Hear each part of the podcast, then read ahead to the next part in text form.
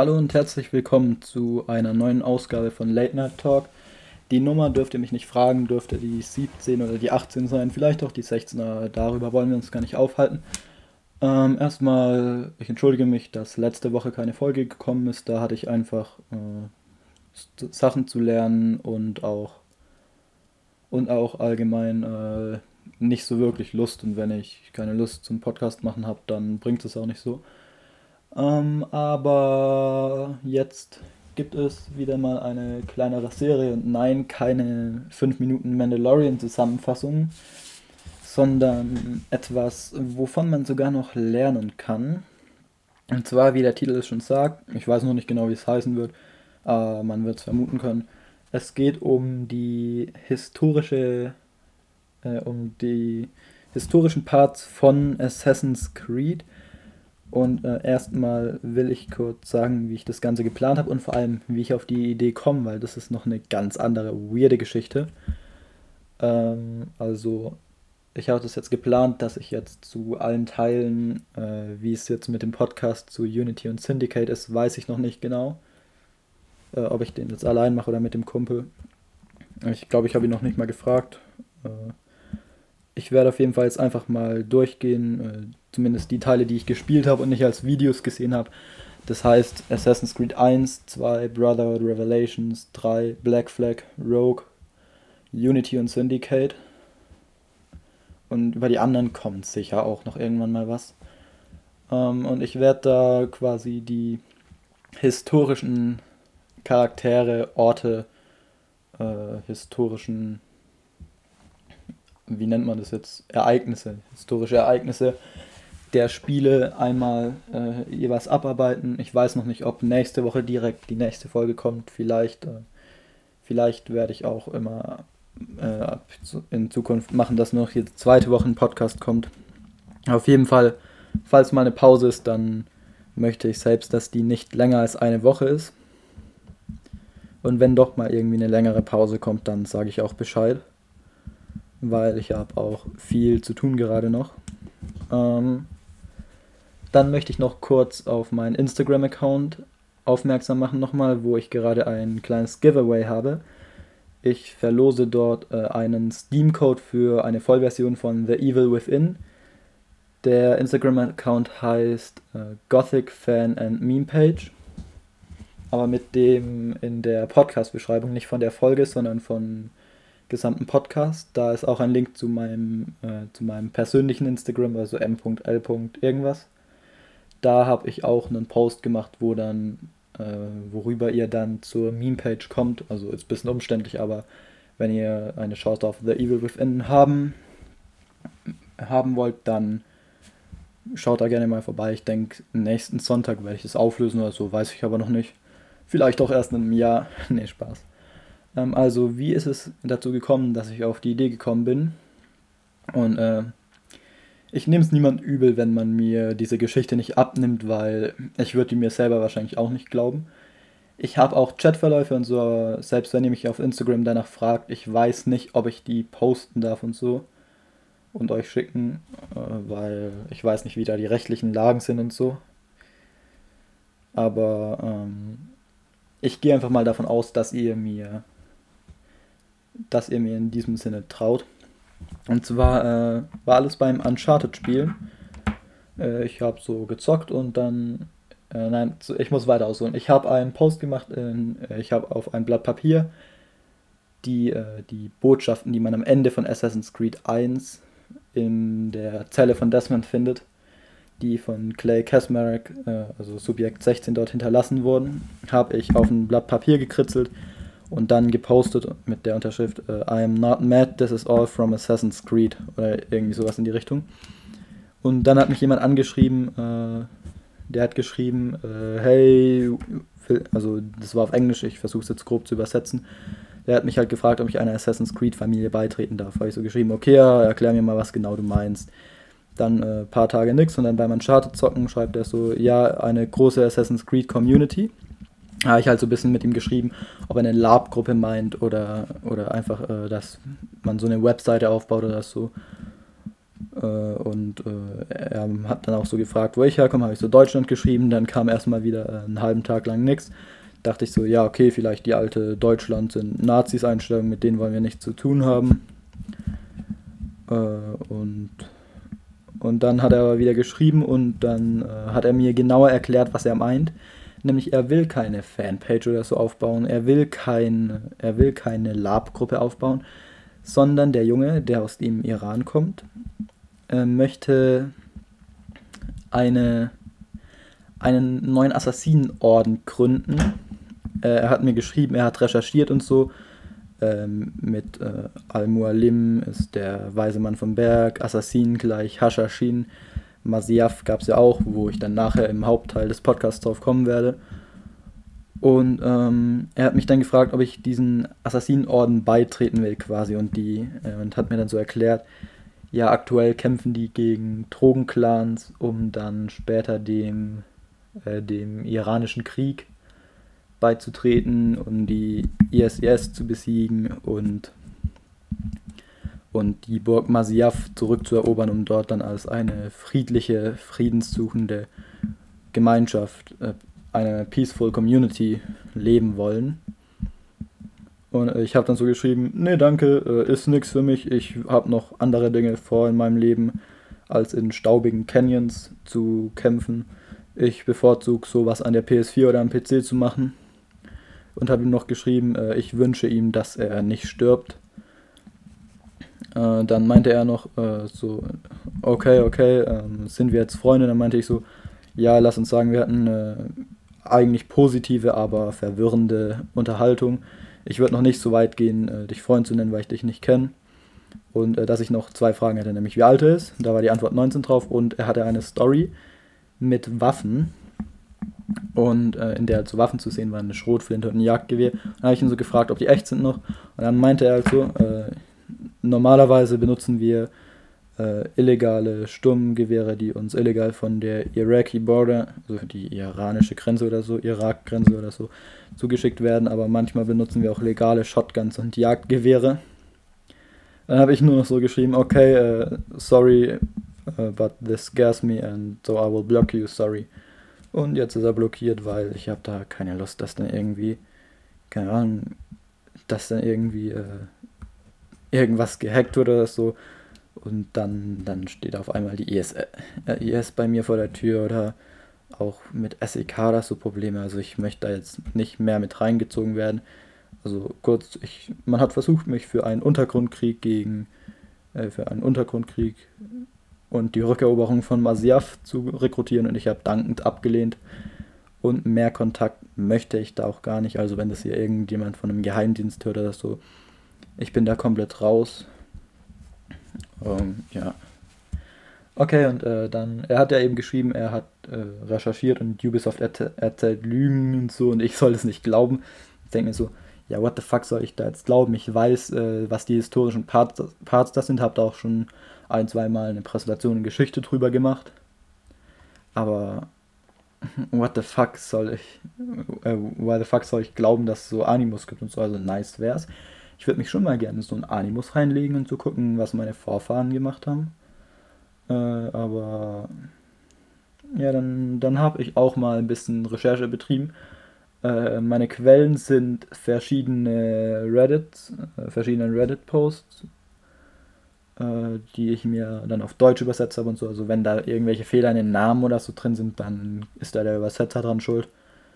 Und äh, ich werde das jetzt einfach mehr oder weniger durchgehen. Also zuerst werde ich nochmal äh, das Grundteil von Assassin's Creed 1 aufarbeiten. Wenn ihr keine Lust auf Spoiler habt, dann schaltet doch jetzt bitte ab. Äh, vielen Dank, dass ihr dabei wart. Und für die, die noch da sind, also Assassin's Creed 1, das Setting ist ja der dritte Kreuzzug, also äh, König Richard Löwenherz, äh, Templer und so und die Assassinen halt dagegen. Ähm, also die Charaktere, also ähm, die, äh, es spielt noch äh, 1191 nach Christus im Heiligen Land, also Jerusalem, Damaskus, äh, was war die dritte Stadt? Akkon und Masiaf und halt das, äh, das Heilige Land dazwischen. Und ähm, die, äh, hier habe ich aus einem Reddit die häufigste popkulturelle Idee der Kreuzzüge äh, ist halt mit Richard I. und den Templern und so. Und ähm, also von den Hauptcharakteren und so, das sind ja vor allem so Altair, Tamir, Talal, Majdadin, Abul Nukud. Äh, das sind zum Beispiel fiktive Charaktere. Also es waren jetzt von den Gegnern welche. Bis auf Altair eben. Und auch den Edenapfel gab es natürlich nicht wirklich. Und ähm, jetzt gehen wir mal zu den historischen Figuren über. Also ich habe hier das in einem Word-Dokument, deshalb werde ich immer Pause machen, das mir nochmal kurz äh, durchlesen, aufarbeiten und dann weitermachen. Äh, die historischen Figuren, also Garnier de Nablus. Garnier de Nablus war ein, äh, ein, jetzt rede ich wahrscheinlich scheiße, weil ich habe es mir nicht genau aufgeschrieben, aber ich glaube, der gehörte zum Johanniterorden der Deutschritter oder so.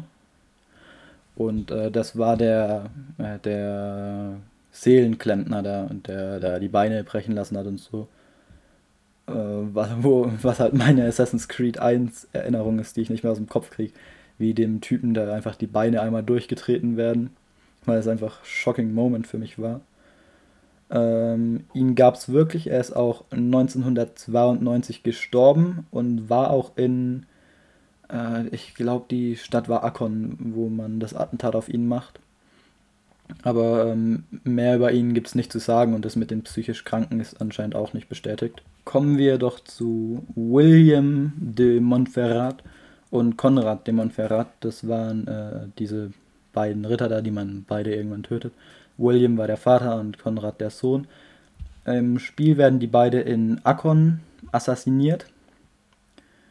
Ähm, William de Montferrat starb 1991 und Konrad 1992. Allerdings wurde nur Konrad getötet und William nicht. Äh, und die starben auch in Tyrus und nicht Akkon.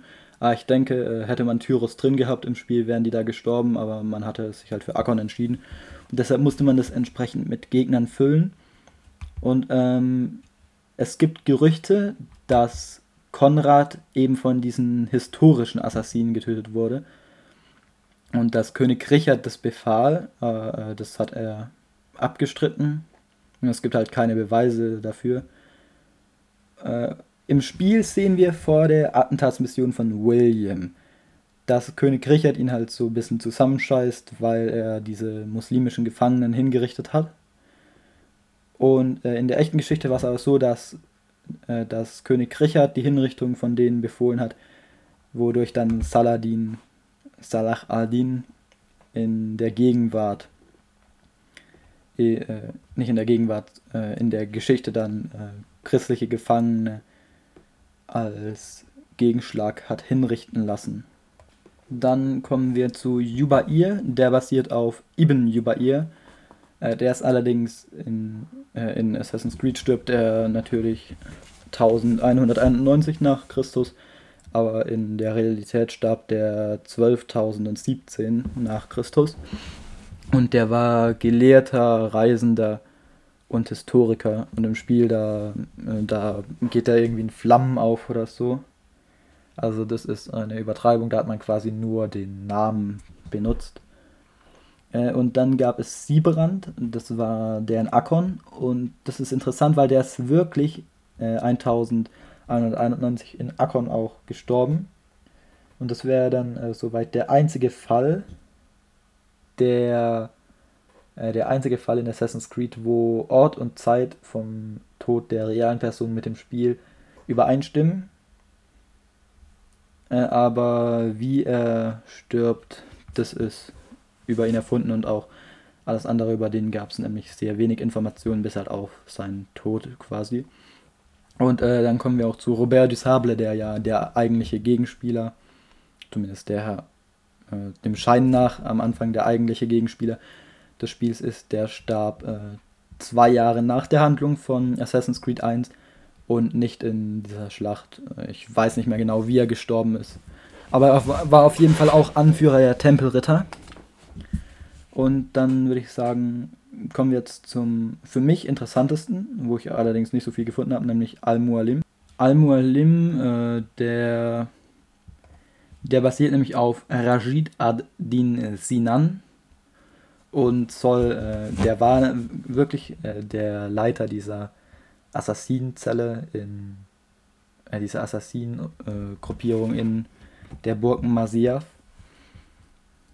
und ähm, starb aber 1900, äh, nicht 1900, 1193 und nicht äh, und nicht 1191 wie das Spiel, äh, wie im Spiel. Es gab, ähm, also wir kommen jetzt zum Story-technischen und äh, vom World-Setting. Ähm, es gab bei diesen, äh, bei, Ma, bei Masht gab es diese Beerdigung, an der anscheinend Robert Sable hätte teilnehmen sollen. Äh, diese Beerdigung gab es auch, so wie ich das hier verstanden habe. Äh, kann natürlich sein, dass ich auch wieder den ganzen Podcast mal Bullshit laber, also in der Podcast bitte nie als Quelle bei einer GFS angeben. Ich übernehme keine Haftung. Äh, auf jeden Fall kann es geschichtlich nicht sein, dass Robert Sable an irgendeiner Beerdigung teilnahm, da er äh, laut, äh, da er laut äh, Überlieferungen und so nie äh, die Seite von König Richard verlassen hat. Also der war immer damit König Richard in der Armee. Ähm, in Damaskus und Jerusalem da gibt es Straßenschreier, die ähm, rumrufen, äh, so mit den Kreuzzügen und so. Damals hieß es aber natürlich noch nicht Kreuzzug. Äh, die Europäer haben Iter oder Peregrinatio gesagt, was so viel wie Pilgerfahrt heißt. Und die Sarazenen, Araber, Kurden und so, äh, die haben, die haben das äh, auch, die haben das nicht benutzt. Die haben, glaube ich, äh, die fränkischen Kriege so quasi gesagt und erst äh, im 19. Jahrhundert, wo dann Koloni Kolonialismus und so war, da wurde das Ganze dann erst als Kreuzzüge bezeichnet. Ähm, Im Spiel kommt es oft so rüber, als wären die Assassinen gegen die Kreuzzüge und wollen die und wollen quasi die Kreuzfahrer aus dem Land raus vertreiben, beziehungsweise diesen Krieg beenden. Äh, das war nicht so, weil die Assassinen haben sich, äh, die haben sich auf die Seite der Kreuzfahrer gestellt und Rashid, Adin, äh, und Rashid Adin Sinan hat auch einen Brief verfasst nach dem Tod von Konrad von Montferrat, in dem er, äh, in dem er die Ermordung würdigte und äh, auch behauptet hat, dass Richard damit nichts zu tun hat.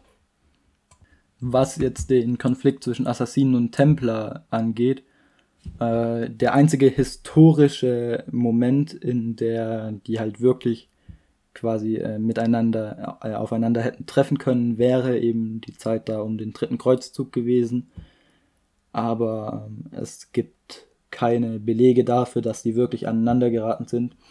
Zumal die Templer auch nicht wirklich äh, die Verschwörer waren, als diese im Spiel dargestellt werden, sondern die haben sogar Richard dem ersten halt öfters zur Vorsicht gemahnt und so, aber der hat das halt, äh, den hat das halt nicht so gejuckt und die wollten, äh, die wollten halt eher auch eine Unterkunft und als ihr Orden akzeptiert werden. Dazu muss ich halt auch noch sagen, dass alles, was wir über die Assassinen wissen, äh, kommt von ihren Feinden und halt von Leuten, die, äh, die nicht daran beteiligt waren. Also wir haben keine Einblicke innerhalb der Organisation und die Spiele folgen eher der, äh, einer, der jüngeren historischen äh, über äh, historischen Kontexte oder so, äh, wo die Assassinen dann nicht Hashashin, sondern Assassinun genannt werden. Äh, es gibt auch noch äh, das Buch oder den Film Alamut, der sich auch mit den Assassinen befasst. Äh, das ist von Wladimir Bartol.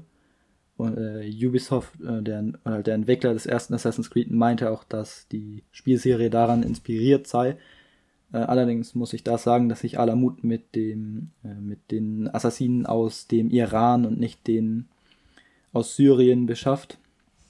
Äh, Masyaf ist ja, wie gesagt, in Syrien. Und ähm, es gab damals auch halt Assassinen, die so lokale Behörden angriffen und so. Und äh, auch halt eben das mit dem mit dem Attentat auf Konrad Montferrat und so sollen ja anscheinend die Assassinen gewesen sein. Und die, äh, die haben sich auch im Spiel, sind ja sehr gegen eine weltkontrollierende Macht. Aber in, in der Realität, da, da strebten die auch eher dann die Macht an. Äh, außerdem muss ich noch anmerken, dass, ähm, dass dieser Konflikt Templer gegen Assassinen halt eher so das Kommerzielle ist. Das zieht sich auch durch die ganze Serie, also Spielserie. Und ähm, es war, äh, die Kreuzzüge waren ja äh, nicht wirklich äh, nur wegen diesen religiösen Gründen, also die, dieser religiöse Zug der äh, Missionierung der Sarazenen und so, wurde ja in den Vordergrund gestellt, aber eigentlich war es ja wirtschaftlich, äh, von wegen Landgewinn und so und Kolonialisierung. Und jetzt auch zum Beispiel sowas mit dem Bücherverbrennen, äh, das, äh, also Assassin's Creed, Assassin's Creed 1 spielt ja während dem Mittelalter, das sich, äh, Gott, wann war nochmal, Mittelalter war, glaube ich, Jahr 1000 bis 1500. Äh, die Zeit wird als Mittelalter bezeichnet. Und sowas mit Bücherverbrennung war im Mittelalter nicht wirklich so das Ding. Das ist ja auch das mit äh, Jubair, äh, der, wo ich ja vorher erwähnt hatte, jetzt ist mir auch wieder eingefallen, das war nämlich der, die man dann in diesen Scheiterhaufen mit den Büchern reinwirft. Und, und ähm, das, äh, so Bücherverbrennungen kamen dann erst mit der Aufklärung der frühen Neuzeit und halt, äh, wie gesagt, nicht im Mittelalter. Und eben auch Saladin, der im Spiel äh, nur erwähnt wird. Also Salah al-Din wurde er, war der eigentliche Name, aber äh, im westlichen ist er als Saladin bekannter. Äh, Im Spiel wird er dann, äh, er wird paar Mal erwähnt und eher als harmlos dargestellt und auch in dem Buch von, äh, wie hieß er jetzt, Oliver Bowden, glaube ich. Äh, es gibt ja, gibt einfach ein Assassin's Creed Buch, äh, da, da wurde quasi von, zu jedem Teil gibt es da das Buch, wo die Geschichte nochmal äh, bisschen leicht abgeändert, aber eigentlich eins zu eins aufgeschrieben wurde. Und ähm, Salah al-Din war eigentlich der, äh, der größten Kriegstreiber. Der hat nämlich äh, mehrere Gruppen für den Dschihad gegen die Kreuzfahrer vereinigt und äh, hat damit auch quasi diese islamische Mentalität, äh, ist er quasi der Vater davon. Und ähm, er hat halt, er war halt eigentlich äh, mehr Kriegstreiber, als er mit ein paar Aussagen, die im Spiel über ihn gemacht werden und so dargestellt wird. Und äh, Richard der Erste, der wird, äh, der wird eher asozial gezeigt. Und äh, was ganz interessant ist, im Spiel spricht er Englisch mit leichtem französischen Akzent, was auch in Unity nochmal äh, dann nochmal ein bisschen darauf aufmerksam gemacht wird oder halt dargestellt wird. Und ähm, das passt nämlich gut, weil der echte König Richard I. Äh, war König nämlich in, von England während der Angevinen-Ära. Ich hoffe, es wird so ausgesprochen. Äh, damals hatte England halt äh, großes Territorium in Kontinentalfrankreich. Und äh, die Herzöge von Angevinen, die Könige von England und so, die waren nämlich äh, zum Großteil Vasallen des französischen Königs. Äh, das hat auch später zum Krieg mit Philipp II. und noch später zum Hundertjährigen Krieg geführt. Und im echten Leben hat nämlich Richard den, sein, äh, den Hauptteil von seinem Leben eben in Europa, insbesondere Frankreich, verpasst und hat halt auch fließend Französisch, Französisch gesprochen und so. Ein Skill, den ich von mir nicht behaupten kann. Und äh, also ich würde behaupten, Assassin's Creed zeigt König Richard äh, ist näher an der historischen Figur König Richard da, äh, dran, als zum Beispiel äh, Robin Hood-Filme oder so. Kommen wir zu der Kleidung. Also die echten Assassinen werden wohl kaum mit diesen äh, perfekt auf den Körper angepassten weißen Roben rumgelaufen sein, sondern äh, haben sich höchstwahrscheinlich so gekleidet wie, der, wie das gemeine Volk, der Pöbel, wenn man so will weil es war auch nicht so, dass man quasi reingerannt ist, äh, Attentat, möglichst heimlich und dann wieder raus, sondern es waren Selbstmordattentate. Also die Assassinen haben gewusst, durch dieses, äh, durch dieses Attentat werden sie quasi sterben. Also sie geben ihr Leben, aber nehmen den Feind quasi mit, weil die stechen den auf offener Straße nieder und werden dann natürlich direkt getötet. Äh, die Templer werden, oder die Tempelritter, die überall rumstehen und auch die stärksten Gegner im Spiel sind, die haben diese, diesen Templerhelm, das Kettenhemd, die Rüstung und diesen, diesen weißen Mantel da, diesen, äh, diesen, äh, das Wappen, diesen Wappenrock. Ich weiß gerade nicht, wie genau man das nennt, Schärpe oder so, kein Plan. Einfach diesen Überwurf mit dem, äh, diesen weißen Überwurf mit dem roten Kreuz drauf. So haben sich aber in echt nur die, äh, die wenigsten Templer gekleidet, sondern nur halt gesalbte Ritter und Aristokraten und so haben dieses Weiß getragen. Die meisten Tempelritter waren nämlich einfache Fußsoldaten und äh, haben meistens schwarz getragen. Und die Templerkapläne, die hatten grüne so grüne Roben an, also in der Geschichte.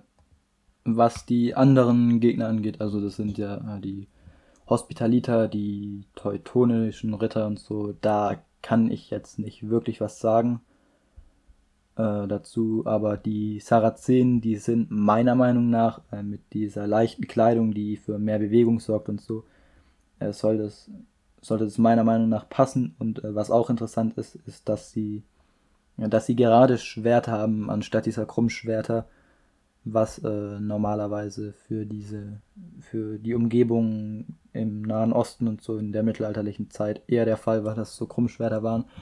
Aber äh, wenn ich mich nicht irre, hatten die Sarazenen wirklich eben diese geraden Schwerter, werden aber natürlich in Filmen und so immer mit den Krummschwertern dargestellt. Äh, einfach weil das das Klischee ist. Äh, die kommen wir doch mal zur Map. Also ähm, die Städte, ich habe jetzt keine Ahnung, ob die in armen, reichen und so normale äh, mittlere Bezirke aufgeteilt waren. Aber ich glaube, äh, da wird wahrscheinlich eher noch der Fakt vom, äh, der Faktor, dass es ein Spiel ist, mit äh, reingeschneit haben und dass man die Gebiete nacheinander äh, im Laufe der Story dann erst zugänglich werden sollen. Dass man das dann einfach quasi in diese, äh, jede Stadt in diese drei Bereiche eingeteilt hat und dann immer mehr davon freigegeben hat. Ähm, was äh, die, also in den Assassin's Creed Spielen, also ab Assassin's Creed 2, werden wir ja vollgeschüttet mit echten Denkmälern und so, also mit echten Gebäuden. Äh, gerade gerade so Florenz und so, diese ganzen Kirchen, äh, Palazzo della, den Palazzo della Signora und so.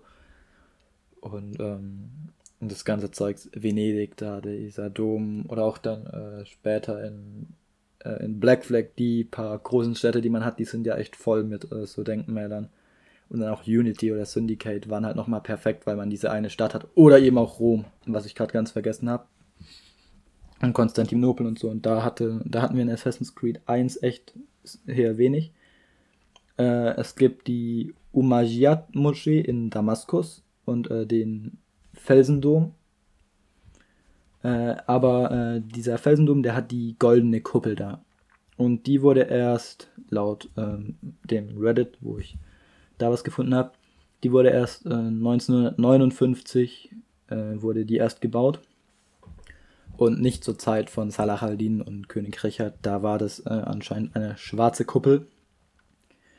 Und äh, die, was fiktiv ist, ist die gotische Kathedrale in Akkon der gotische Stil äh, wurde so circa 50 Jahre vor, äh, vor Assassin's Creed 1, also so 1140 oder so, äh, wurde der erst angewendet. Äh, zum Beispiel eben in der Kathedrale von Saint-Denis. Äh, das ist die aus dem DLC von Unity. Und ähm, die wurde aber, also go äh, das Gotische wurde bis zu äh, bis zu 1100 äh, bis zu 1400 oder so eigentlich nicht außerhalb von Frankreich und England benutzt. Aber trotzdem sieht diese Kathedrale im Spiel gut aus und halt jede Stadt hat quasi da dieses eine Merkmal, äh, eben die eben die Umayyad-Moschee in Damaskus und der Felsendom und die Kirche des Heiligen Grabes in Jerusalem und dann halt eben die komplett erfundene Kathedrale in Akkon, was aber auch nicht schlimm ist. Und äh, was Masyaf angeht, so gab es die Burg wirklich. Ich habe mir auch schon einige Bilder davon angesehen und finde, es passt eigentlich sehr gut. Allerdings ist äh, die irgendwann den Mongolen zugefallen und deshalb habe ich keine Ahnung, ob die aktuellen Bilder, also ob die schon vor vor 1000 Jahren, ein bisschen weniger, vor 900 Jahren genauso aussah, wie sie jetzt aussah oder was wahrscheinlich ist, dass die Mongolen da äh, eben Änderungen dran vorgenommen haben und so. Ja, ich finde äh, trotzdem, dass sich da das Spiel sehr an das heutige, an die heutige Burg Masyaf hält.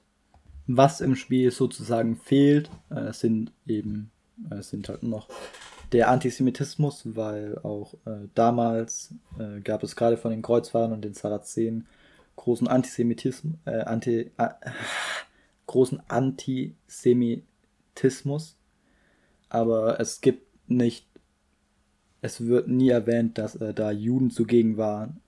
Und in dem Fall, wenn keine Juden da sind, kann man auch nicht antisemitisch sein, sozusagen. Also das wurde quasi einfach weggelassen. Und ähm, dann war noch äh, das mit Maria Thorpe. Äh, das, äh, der Charakter ist fiktiv. Hoffe ich zumindest. Also ich habe nirgends irgendwas gefunden, das wirklich auf sie hinweist. Und äh, dieser Charakter von Maria Thorpe ist quasi, äh, ist quasi eine Symbolisierung äh, des, des Faktes, dass sich äh, vom Mittelalter bis zum frühen 20. Jahrhundert immer wieder Frauen als Männer verkleidet haben, um in der Armee mitzukämpfen. Ähm, was dann im Spiel wieder übertrieben ist, ist, dass, äh, dass sie Robert de Sable nicht so nahe stehen sollte und äh, wenn man halt ihren Hintergrund, äh, den Hintergrund des Charakters anschaut, sollte sie eher äh, Sergeant sein. Und ähm, weil es ist immer noch ein feudales Europa. Halt, äh, die Kreuzzüge kamen aus dem feudalen Europa, wo halt Rang und so alles ist, was gezählt hat. Was jetzt äh, die Sarazenen angeht, äh, da, da werden die im Spiel halt quasi als eine Einheit, eine große Armee dargestellt. Äh, das stimmt da nicht, weil ähm, die Sarazenen damals waren halt äh, in, die bestanden aus vielen kleinen Gruppen und Sarazenen war quasi so der Überbegriff. Äh, die bekanntesten von diesen Gruppen waren wohl die Schiiten und Sunniten. Und halt, es gab viele kleinere Unterabteilungen, wo eben auch zum Beispiel die historischen Assassinen dazu gehört haben. Dafür wird dieser Eindruck von den vielen Fraktionen innerhalb der Kreuzritter sehr gut übermittelt, weil da haben wir Germanen, die Armee von Richard I., die Templer und die Hospitaliter als Beispiel. Äh, die Sarazenen eben, die haben sich nämlich, äh, da war der erste Kreuzzug für die nämlich eher Nebensache, weil diese Gruppierungen sich halt eher untereinander bekämpft haben und das an, und es anscheinend auch sehr viel Arbeit für Salah al-Din war, dass er die alle zusammenbringt und äh, der eigentliche, also die Kreuzzüge waren für die Sarazenen an sich eher Nebensache äh, und dann später der äh, später der Krieg gegen die Mongolen, wo sich dann die Sarazenen zu einer Einheit zusammengetan haben. Das war, das war so eigentlich, äh, wenn man so, bei sowas ein Assassin's Creed Setting macht, dann würde es da besser passen, die Sarazenen als einzelne Gruppe darzustellen. Jetzt komme ich zu meinem Fazit. Wow. Wir sind durch nach einer halben Stunde. Cool. Ähm, ich will nämlich auch nicht, dass diese Podcast-Serie immer so lang geht, dass mal so was Schönes ist, was man sich so, keine Ahnung, bei so einer halben Stunde Autofahrt anhören kann oder so. Jetzt gerade im Winter, wo Autofahrten eh mal länger dauern und so, oder einfach mal abends zum Einschlafen oder morgens beim Frühstück oder so. Also äh, bin ich froh, wenn ihr damit Spaß habt. Habt ihr auch noch ein bisschen was gelernt? Könnt ihr ein bisschen angeben. Und beim nächsten Assassin's Creed 1 Run äh, dieses Wissen mal genauer betrachten also mein Fazit, also ich finde natürlich das Spiel gut und so und das Spiel hat jetzt natürlich nicht den Auftrag, dass es, äh, dass es da komplett diesen Bildungsauftrag erfüllt, dass alles eins zu eins wie in der Realität sein muss. Äh, was vielleicht cool wäre, so wenn man eben wirklich mehr gesehen hätte, diesen Konflikt unter den Sarazenern, dass es zum Beispiel gerade im Heiligen Land oder so, halt dieses Zwischengebiet zwischen den Städten, wo die einen ja echt immer sofort angreifen, äh, wenn es da halt verschiedene Gruppen gäbe und die halt auch nicht alles so ein einheitliches Aussehen hätten, sondern halt so die verschiedenen Gruppierungen, äh, man erkennt äh, den Unterschied zwischen Kreuzrittern und Sarazenen. Äh, das wäre cool gewesen, wenn es da, da gibt es ja auch so diese verschiedenen Lager, wo dann so Befestigungen sind und so. Wenn da halt die Lager jeweils äh, geringfügige Unterschiede haben an den äh, Bewohnern quasi und die halt auch, wenn sie aufeinandertreffen, sich misstrauisch oder äh, sogar aggressiv gegenüber verhalten. Die Templer fand ich eigentlich so gut und so Äh, und die Assassinen, ja, da, was, was will man da groß sagen? Die war, da konnte man eigentlich nicht wirklich was falsch machen. Ich meine, hätte man zu viel falsch gemacht beim Teil, dann wären wir jetzt heutzutage nicht mit Valhalla beim der 13. oder so dürfte es sein. Und ähm, ich freue mich auf jeden Fall dann schon zu Assassin's Creed 2, weil gerade dafür für dieses, äh, für die italienische Renaissance und so interessiere ich mich auch selber drüber. Da werde ich auf jeden Fall nochmal viel Spaß mit der Recherche haben. Und ähm, ja, ich bin mal gespannt, wer von euch äh, am Gewinnspiel teilnimmt. Für The Evil Within, nochmal als kleinen Reminder. Was ihr dazu machen müsst, habe ich, oder wie ihr da hinkommt, habe ich am Anfang gesagt. Ähm, ich würde mich auf jeden Fall freuen, wenn ihr teilnehmt. Ich freue mich auch immer gerne über Feedback einfach auf Instagram per DM dalassen. Und, und dann war es das für diese Folge. Wie immer empfehle ich euch, nachdem ihr den Podcast gehört habt, Gothic zu spielen oder von mir aus auch, vielleicht habe ich jetzt ja irgendjemandem wieder Lust gemacht äh, auf Assassin's Creed. Dass äh, jemand jetzt denkt, ah, ich habe da in meinem Regal in meiner Sammlung den ersten Assassin's Creed stehen den habe ich jetzt auch schon, den habe ich 2007 beim Release mal gespielt und eigentlich hat es Spaß gemacht und so. Da hätte ich jetzt Bock drauf, vielleicht auch nochmal, wenn man vorhat, Valhalla zu spielen, einfach mal so einen ersten Assassin's Creed, den habe ich äh, mit so einer Spielzeit von zweieinhalb Stunden immer, siebenmal zweieinhalb Stunden habe ich den schon easy geschafft. Also ich habe jetzt nicht die ganzen Banner eingesammelt, obwohl ich sonst immer der 100% Guy bin. Äh, wenn ihr dazu mehr hören wollt, dann einfach mal im ersten Part des großen Assassin's Creed Podcast nachhören.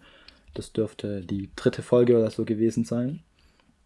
Und ähm, dann entlasse ich euch hiermit ins Wochenende, in die neue Woche oder wann auch immer ihr das anhört. Vielleicht hört sich das ja auch jemand 2023 an oder so. Nächste Woche gibt es, ähm, nächste Woche gibt es auf jeden Fall die Preview zum Royal Rumble. Und ähm, vielleicht noch einen kleinen Rückblick auf die Releases vom Januar und so. Mal sehen, was ich da mache vielleicht auch schon direkt den zweiten Teil dieser neuen Serie und dann, äh, ja, viel Spaß und spielt Gothic.